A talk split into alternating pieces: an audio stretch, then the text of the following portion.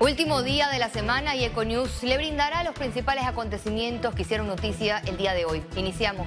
En medio de la desaparición de 19.000 dosis de fentanilo, el director de la Caja de Seguro Social, Enrique Lao Cortés, afirmó que no renunciará al cargo.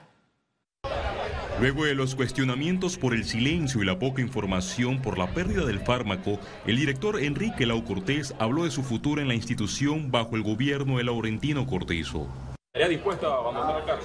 Bueno, yo no voy a renunciar, para que esté usted claro, pero obviamente que en el momento en que un director se convierta en inconveniente y, el, el que decide es el presidente de la República. Si el presidente de la República me pide el cargo, por supuesto que gustoso. por supuesto que yo este, estoy aquí porque él me pidió que viniera a hacer un trabajo. Cuando él considere que el trabajo no se está haciendo o que hay otro que lo puede hacer mejor, de mil amores, yo no estoy pegado a ningún cargo. Pero yo no voy a renunciar. El presidente Laurentino Cortizo no confirmó si por esta investigación despedirá al director de la Caja de Seguro Social. Yo personalmente en ese tema no he tomado una decisión. Obviamente ahí también tiene que participar la junta directiva. Es un tema que tenemos nosotros que respetar. Es importante que se sepa que la Caja del Seguro Social tiene una ley y hay que respetar todo lo que es el Estado de Derecho. Lau Cortés negó las irregularidades en el traslado de medicamentos, esto a pesar de las circulares internas relacionadas a la instalación de candados. Totalmente falso.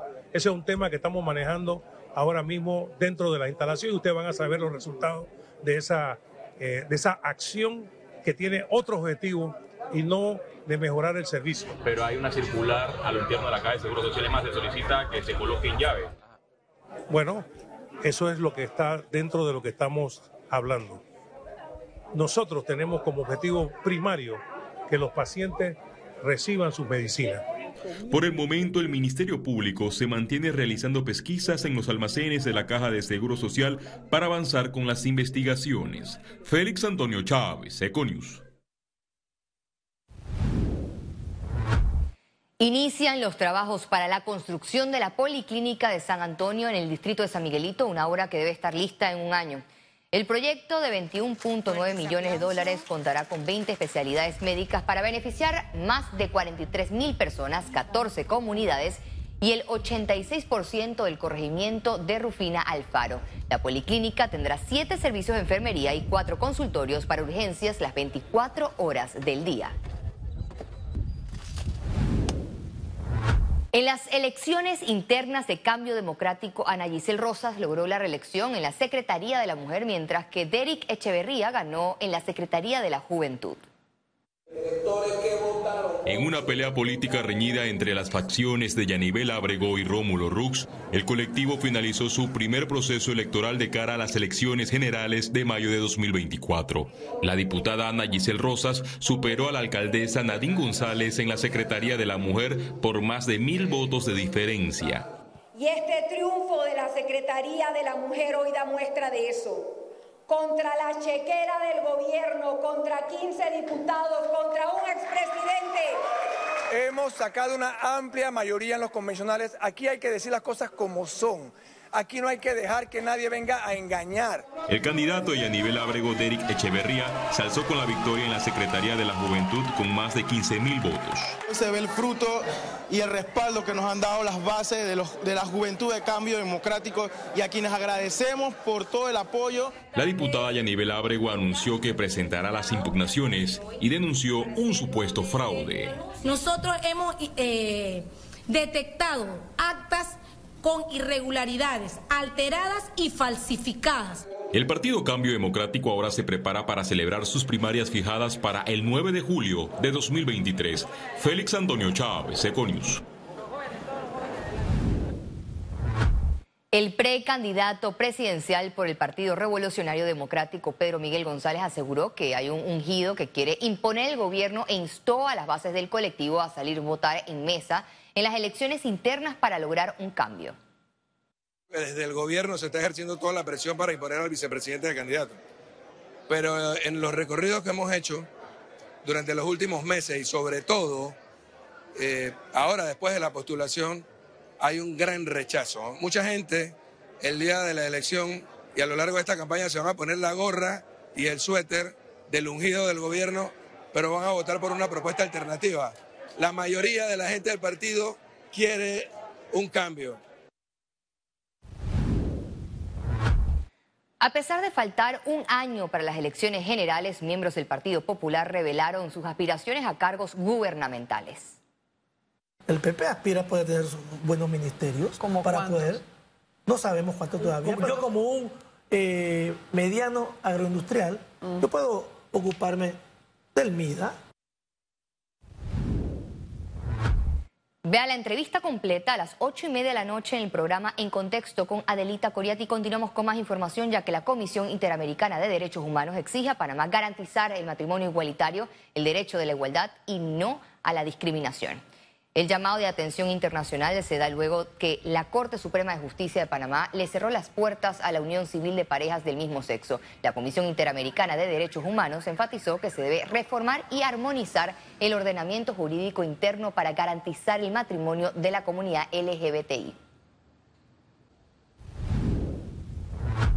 Este domingo 26 de marzo vence el contrato de operación de la empresa Urbalia Panamá encargada del relleno de Cerro Patacón. Tras este escenario, la empresa denunció un trato arbitrario por parte de la autoridad de aseo. Además, denunció que desde el primer trimestre del 2020 no reciben ningún pago por sus servicios, adeudando más de 23 millones de dólares. Sus representantes piden concretar una solución ante el panorama incierto del servicio.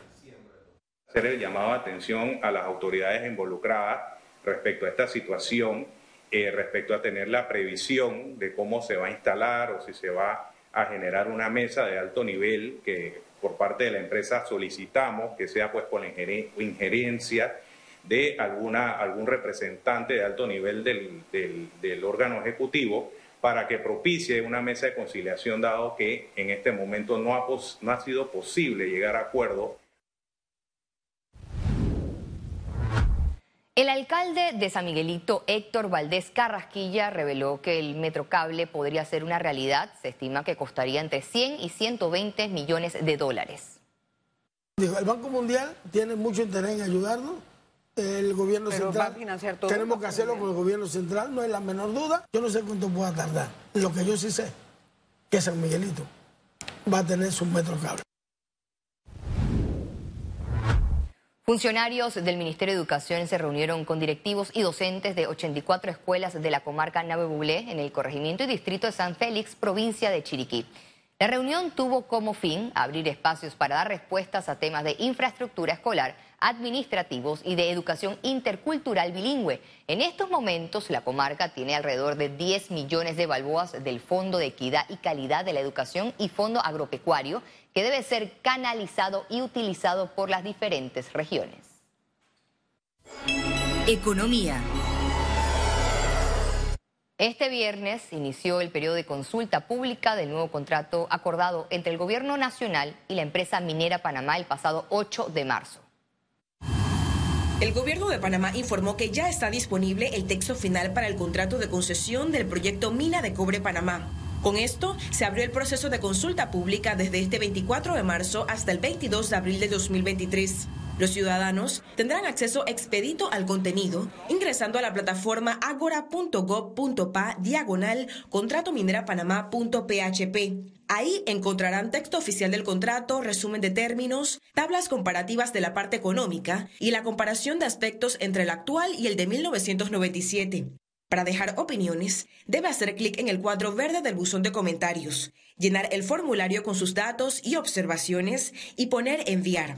En conferencia de prensa del pasado 8 de marzo, el gobierno informó que espera recibir de Minera Panamá un ingreso mínimo anual de 375 millones de dólares durante los 20 años de duración del contrato. Transcurrida esta etapa de consulta, pasará a diferentes órganos e instituciones del Estado para su aprobación, refrendo y sanción. Ciara Morris, Econews.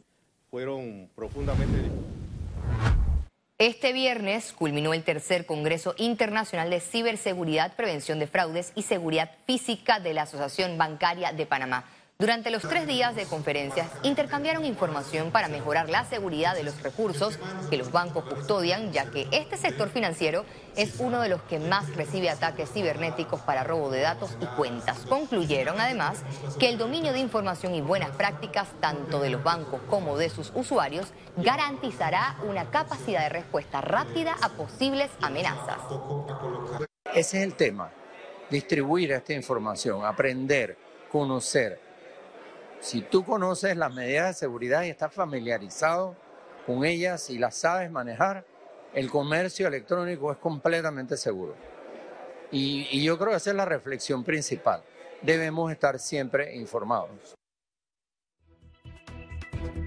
Al regreso, internacionales. Al regresar, conozca qué hará Estados Unidos y Canadá para frenar la migración ilegal.